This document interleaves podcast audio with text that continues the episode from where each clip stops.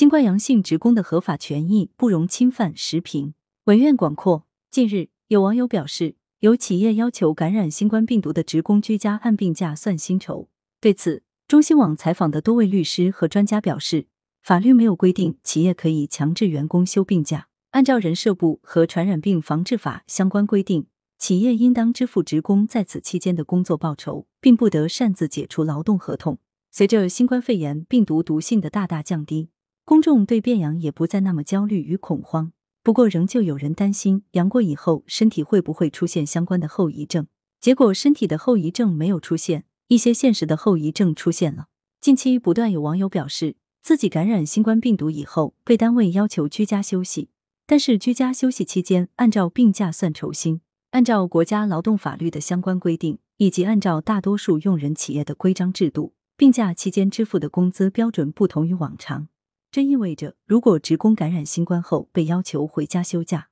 工资收入就会受到影响。对于劳动者来说，这显然是难以接受的。不幸感染新冠病毒，已经算是一种身体和心理上的双重伤害和打击了。如果再因此影响自己的收入水平，意味着不得不在身体和心理之外承受经济上的压力。对于这个问题，法律上又是如何规定的呢？首先，当前法律并没有规定企业可以强制员工休病假。由于病假期间支付的工资标准要低于平常，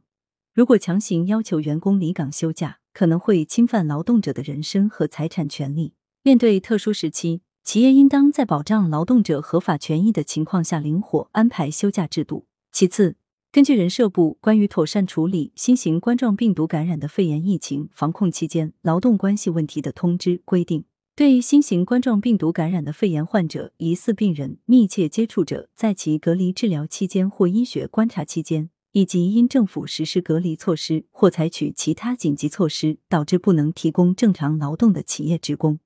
企业应当支付职工在此期间的工作报酬。通知里说的劳动报酬，显然不是打了折扣的，而应该是按照正常上班计算的劳动报酬。综合以上法律规章，不难看出，员工感染新冠。企业仍旧要正常支付工资，如果是固定工资，那就要支付全额工资；如果固定月薪加绩效，在没有绩效情况下，那就要支付全额月薪；如果可以居家办公，那就要按照正常出勤支付工资。从企业的角度来看，应该明白，没有哪个员工愿意主动感染新冠肺炎病毒。对于不慎感染新冠肺炎病毒的人，企业应该表现出必要的关心与呵护，而不是以强制员工休假。然后按照病假计算工资的方式来让员工雪上加霜，这样做不但涉嫌违反国家相关的法律规章，也很容易伤了员工的心，不利于员工队伍的稳定和公司凝聚力的形成。不过，随着疫情防控形势的变化以及病毒毒性和危害性的下降，